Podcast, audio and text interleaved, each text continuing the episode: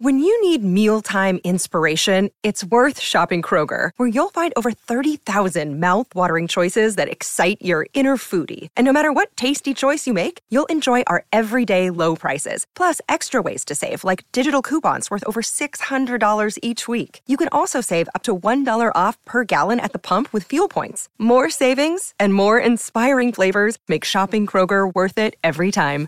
Kroger, fresh for everyone. Fuel restrictions apply. Nadie podría haber imaginado que el insumergible Titanic chocaría con un iceberg. Excepto por un hombre, William Thomas Stead. Bueno, no directamente, por supuesto. No es como si un día se hubiera levantado de la cama imaginando el naufragio del Titanic. Más bien escribió un cuento breve titulado Cómo el crucero de vapor se hundió en mitad del Atlántico por un sobreviviente, el 3 de marzo de 1886, 26 años antes de que se hundiera el Titanic. Ok, hagamos un resumen súper rápido. En abril de 1912, el Titanic navegaba de Southampton a Nueva York por el Atlántico Norte. El barco chocó contra un iceberg y menos de tres horas después estaba completamente bajo el agua. De las 2.208 personas a bordo, solo 706 sobrevivieron debido al número limitado de botes salvavidas y al agua helada. Otro barco de pasajeros, Carpathia, escuchó la llamada de socorro, recogió a los sobrevivientes y los llevó a salvo a Nueva York. El cuento que escribió William Stead trataba sobre Thomas, un marinero británico que se subió a un transatlántico con destino a los Estados Unidos. En un momento el protagonista se dio cuenta de que no había suficientes botes salvavidas para todos a bordo del barco en caso de que algo sucediera. Un par de días después, una densa niebla cubrió todo lo que se veía. La suerte no estaba del lado del transatlántico y chocó con un barco extraviado, al igual que el Titanic chocó contra el iceberg. Solo 200 de las 916 personas llegaron a salvo a los Estados Unidos, el personaje principal logró sobrevivir saltando al agua y subiéndose a uno de los botes salvavidas. Uno pensaría que la historia hizo que todos en la industria agregaran botes salvavidas adicionales en los barcos, pero lamentablemente recibió muy poca atención cuando se publicó. Y aún más trágico es el hecho de que William Thomas Stead estaba en el Titanic cuando se hundió, y no sobrevivió. Los sobrevivientes que conocieron a Stead mencionaron que siempre había sido alegre y le encantaba conversar durante las comidas. Elogiaba el diseño del barco y lo resistente que era. Los testigos también hablaron sobre lo útil que fue cuando el barco se estaba hundiendo y contaron que le había dado su chaleco salvavidas a otra persona. Era periodista de profesión y se dirigía a Nueva York para una ceremonia. Una de sus contribuciones más importantes al periodismo moderno fue el uso de ilustraciones en cada artículo periodístico. También introdujo entrevistas en los periódicos y todavía se usan hasta el día de hoy, junto con las ilustraciones. Pero esta historia no fue el único trabajo publicado que predijo el desastre. Morgan Robertson era un autor y ex capitán de barco que escribía cuentos y novelas. Su trabajo más notable es El naufragio del Titán. También se conoce como Futilidad. El libro fue escrito en 1898, 14 años antes del naufragio del Titanic. Era una historia ficticia sobre el Titán, un transatlántico similar al Titanic, que cruzaba el Atlántico Norte. También es una coincidencia que Titán fuera tan rápido como Titanic y compartiera muchas otras similitudes, como el tamaño o el diseño. El libro lo describía como insumergible y como el barco más grande que hubiera llegado al océano en ese momento. Eso es lo que habían dicho sobre el Titanic también. Otra extraña similitud era el número limitado de botes salvavidas que tenía. La historia sucedía en abril, y fue entonces cuando el Titanic emprendió su viaje y chocó contra el iceberg. La historia de Titán también menciona que casi nadie había sobrevivido a ese horrible accidente. A diferencia de la historia de Stead, el protagonista de Robertson tomó un camino diferente.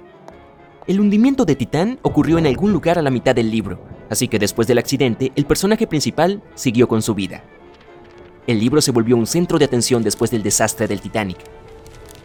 ¿Cómo pudo alguien haber descrito los eventos que tuvieron lugar casi una década después con tanta precisión? Muchos comenzaron a creer que Robertson podía ver el futuro, pero la realidad era que Robertson sabía manejarse en un barco, fue fácil para él escribir esa historia sin investigar más. Siendo realistas, una de las mayores amenazas para los barcos en ese momento era chocar con un iceberg o chocar con otros barcos. La siguiente historia suena algo mística. Una vez, Alex Mackenzie escuchó una voz que le advertía que no abordara el Titanic, pero cuando se dio la vuelta, no había nadie allí. Mientras continuaba caminando, la voz le habló de nuevo. Pero esta vez fue más fuerte y más clara. Tomó la advertencia en serio y decidió cancelar el viaje y regresar a Glasgow, Escocia, su ciudad natal. Sus abuelos no estaban muy contentos de encontrarlo en casa en lugar de en el Titanic. Después de todo, el boleto era muy caro. Esa decepción desapareció muy pronto cuando escucharon que el barco había chocado contra un iceberg. John Coffey era miembro de la tripulación del Titanic, pero decidió abandonar el viaje cuando el barco se detuvo en su ciudad natal, en Queenstown, Irlanda. Su voz interior le dijo que se bajara y así lo hizo.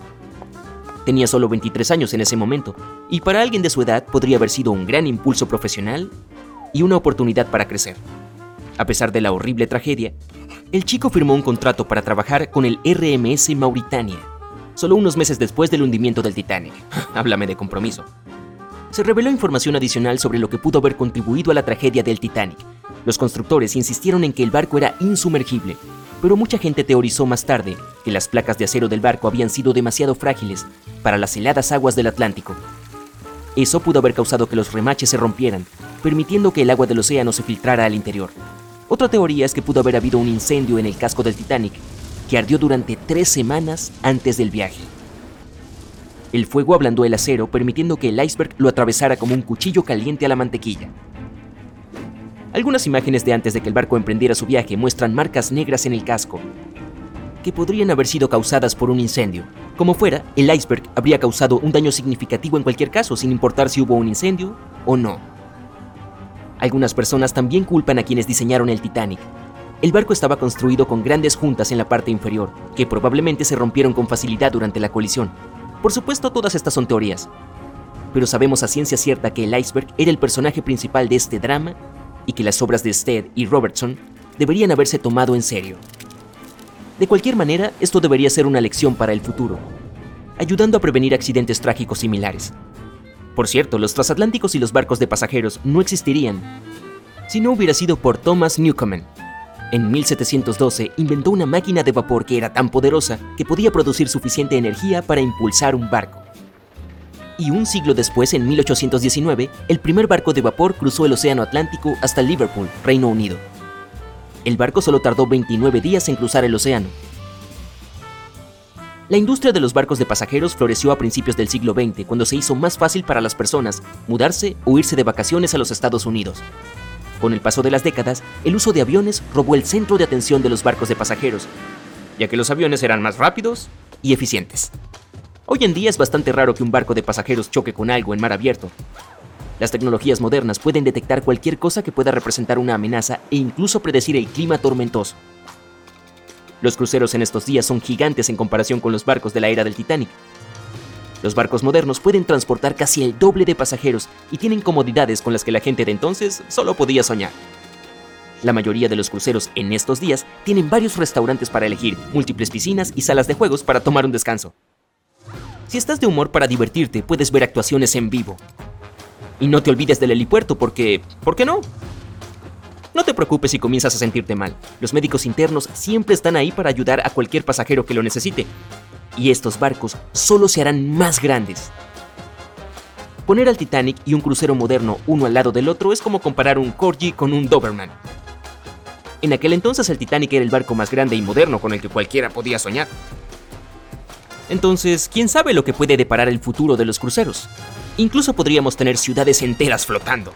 Mm, ese sería un barco realmente grande.